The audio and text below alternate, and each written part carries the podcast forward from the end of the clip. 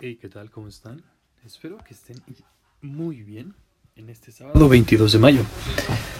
Sin duda ha sido una semana bastante llena de sorpresas, de buena información, pero también de pues varios desafíos.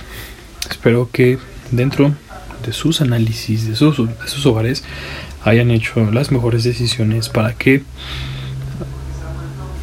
en medida de lo posible se vayan recuperando o ya en este momento teniendo resultados positivos dentro de sus inversiones. Entonces, sin más, este sábado, como ya es tradición en el podcast, los dejo con la siguiente frase.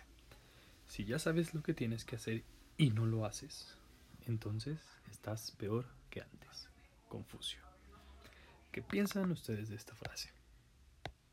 Dejen sus opiniones en mi Instagram arroba saulbars19. Espero que tengan un excelente día. Nos escuchamos mañana.